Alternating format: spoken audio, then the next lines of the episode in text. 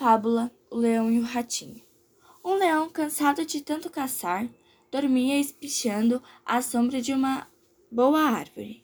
Vieram os ratinhos passear em cima dele e ele acordou. Todos conseguiram fugir, menos um, que o leão prendeu embaixo da pata. Tanto o ratinho pediu e implorou que o leão desistiu de esmagá-lo e deixou que fosse embora. Algum tempo depois, o leão ficou preso na rede de alguns caçadores, não conseguia se soltar e fazia a floresta inteira tremer com seus urros de raiva. Nisso apareceu o ratinho com seus dentes afiados, roeu as cordas e soltou o leão. Moral da história: uma boa ação ganha outra.